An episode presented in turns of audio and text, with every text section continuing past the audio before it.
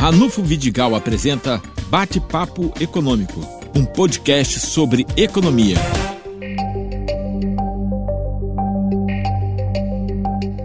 Bom, o nosso convidado hoje é o professor Roberto Moraes Peçanha.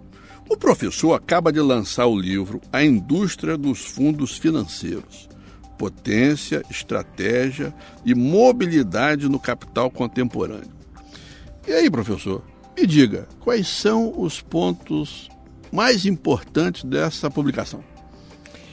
Bom, Ranulfo, a ideia é trazer para um público mais amplo uma análise sobre o momento que a gente vive no mundo, não é só no Brasil. É, até então, todas as economias feitas pelas pessoas eram guardadas no cofrinho pelas empresas né, e investiam em poupança, em, outro, em outros tipos de investimento que você tinha. Hoje, os fundos financeiros, é, a nível de Brasil e a nível global, viraram um instrumento interessante de investimento e muda, de certa forma, a vida é, do dia a dia, embora a gente não perceba. E eu costumo citar, se a gente olhar ao redor nosso, os fundos estão presentes. Né? Aqui na nossa região, a BR-101 é de um fundo, o Porto de Açu é de um fundo, o shopping é de um fundo, as redes de farmácia são controladas pelos fundos. Então, muda aquela ideia de que antigamente você tinha uma ideia, queria montar um empreendimento, você ia no banco, pegava um dinheiro, né, pegava um capital e investia na empresa. Hoje, eh, os fundos financeiros são donos dos negócios todos. Né? E com isso você tem uma hegemonia financeira, né, de certa maneira, e pressiona lá embaixo. Então o trabalho precisa ficar mais barato. Né? Perfeita a sua avaliação. É, nós estamos vivendo um, uma, um achatamento do salário real. Né? Para que você tenha as margens garantidas desse sistemão, é por aí? Exatamente. Você tem o que a gente chama das rendas derivadas do trabalho. Né? Eu gosto de citar o caso do Uber ou das plataformas digitais. O IBGE lançou há pouco tempo uma pesquisa de que em torno de 4 a 5 milhões de pessoas no Brasil trabalham em plataformas digitais tipo Uber, 99 é, e esses outros de entrega de comida e etc. As empresas donas da plataforma ficam com 25%.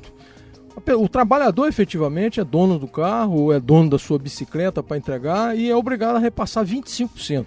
Isso significa que de 4 milhões, eu posso imaginar que um milhão de pessoas trabalha de graça como escravo. Ou seja, você tem, é como se fosse uma espécie de vampirização da renda. Um vampiro que tivesse no cangote é, do trabalhador chupando uma parte daquele sangue. E ele se submete, porque é a única alternativa de renda. Mas não é uma alternativa e cada vez mais é, o capital faz isso, né? ele, ele se apropria disso. A tecnologia, infelizmente, tem servido a quem tem dinheiro para é, fazer esse tipo de, de, de operação que não existia antes. Olha, e nos anos, no pós-guerra, no pós-segunda guerra, a gente tinha o estado de bem-estar social, portanto, o fundo público. Hoje, o fundo público também está capturado por isso, ou não? Sim, aí, e é visto como um problema. Né? O gasto público que é para subsidiar a educação pública de qualidade, como faz o Cefet, o IFE aqui, as universidades federais, né, a saúde, é visto como um problema. Então você tem que reduzir isso em nome de uma produtividade maior. Evidentemente que a qualidade de vida das pessoas, que esse estado de bem-estar social, diminui. E na verdade os ricos estão cada vez mais ricos. E aí você tem no mundo inteiro governos de ricos para os ricos. Né? Ontem, por sinal, saíram os dados do Índice do Desenvolvimento Humano. É, e, e de uma forma muito é, interessante, constata-se que a segunda maior desigualdade do planeta é o Brasil. Portanto, esta arquitetura que você acaba de falar também impacta nessa questão da desigualdade ou não? Sim, na, na, medida que você tem menos investimentos públicos, eles dão menos retorno, as pessoas vão tender a viver menos, vão tender a ter educação de menor qualidade e, evidentemente, isso significa índice de desenvolvimento humano menor. Isso está levando à crise em diversos lugares do mundo. Né? É, me parece que quem tem algo a perder é quem tem muito dinheiro. E as crises que estão se sucedendo mundo afora, não é só na América Latina, no núcleo da Europa, né, o próprio Estados na Unidos, na França, né, a greve seguida já de quatro dias né, contra é, reformas que tiram o direito dos trabalhadores. Né, o caso do Chile aqui do lado chamou a atenção. Ou seja, esse, esse esgarçamento que se faz em cima da renda do trabalho, né, que piora a qualidade de vida, isso vai ter um rebote. Né? Isso começa a ter um rebote. Né? E eu acredito que isso não fosse bom para quem tem dinheiro. Né? Porque quem tem dinheiro, quem tem muito capital, devia ter medo para isso. E não adianta ficar mobilizando as polícias e o exército, né, que isso não dá conta. Nós vimos aqui no Chile que isso não dá conta de resolver os problemas. O seu livro também abordou a questão é, deste modelo no Porto do Açu, é verdade? Sim, é, na verdade isso me chama a atenção quando eu fui estudar desde de 2004, 2005, esse movimento para ter um porto, a instalação do porto a partir de 2008, e eu vi que ele mobilizava muito dinheiro. E esse dinheiro era no fundo, fundo de pensão inicialmente dos professores do Canadá, de Ontário, que investiram aqui na época de Ike. E Ike, quando entra em, em dificuldade em função dos negócios no setor de petróleo, é, esse fundo americano, né, a IG, ele adquire e controla o Porto do Açu. Né? Então o Porto do Açu é interessante. Na época que era Ike, é, a sociedade questionava o Ike né, de uma forma é, pertinente no meu modo de ver, né, porque queria que tivesse menos impactos sociais e ambientais. Mas é interessante que não faz da mesma forma com o fundo americano. Né? É interessante isso, como é que o fundo distancia a realidade das pessoas sobre aquilo que está acontecendo. Né? O fundo não tem dono, ele não tem cara. Você sabe aonde os fundos investem o dinheiro, mas não sabe quem tem dinheiro nos fundos. Quem sabe até o próprio AC tenha dinheiro nesse fundo americano. Olha, normalmente investimentos com essa característica, eles têm o risco de se tornar um enclave. Eu queria que você é, dissesse para mim se há esse risco no Porto do Açu e explicasse melhor essa questão. Bom, enclave é aquele tipo de empreendimento que dialoga pouco com a região, né? Por isso é chamado enclave, é como se fosse uma coisa à parte, vamos dizer, daquela região. A meu modo de ver, o Porto do Açu não tem interesse em conversar com a região ele vê a região como um problema. Né? Ele ganha dinheiro aqui, mas ele vê a região como problema, ele quer distância, como se ele. Eu não quero conversar muito com os moradores, com as comunidades. Não são só com os atingidos que perderam as terras, os pequenos agricultores. Não há muito interesse em conversar com a cidade. Por que isso? Porque no caso de Porto, de logística, entre outros motivos, Janufo, é, eles precisam de fluidez de carga quem transporta precisa não ter problemas. E ele identifica que qualquer. Não pode perder tempo. Não pode perder tempo. A fluidez da carga, ela precisa andar rápida para ficar pouco no porto, ser passada logo para o navio, do navio ser descido, entrar na rodovia. Então eles não querem conversar com a cidade. Essa é a característica do entrave. E a pergunta que a gente faz: o que, que fica para a região além de alguns impostos?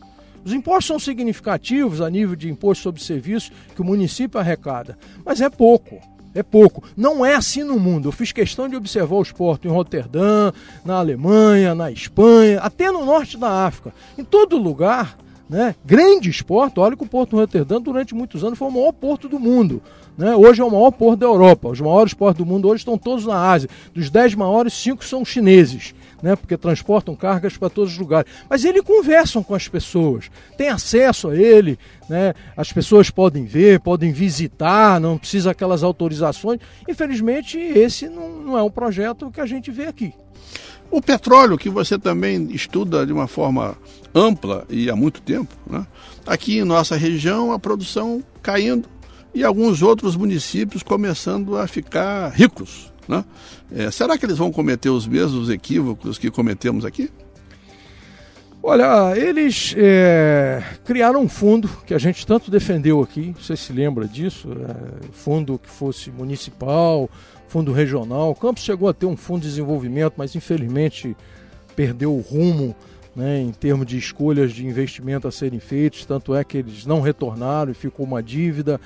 É, você vê o caso da Noruega, ontem também no valor foi divulgado, a Noruega tem um fundo soberano, que é controlado pelo país, que já superou um trilhão de dólares. Né, Para você ter ideia, é quase 70% do PIB de todo o Brasil. Perfeito. Com a riqueza do petróleo, que na Noruega é em muito menor quantidade do que nós temos aqui.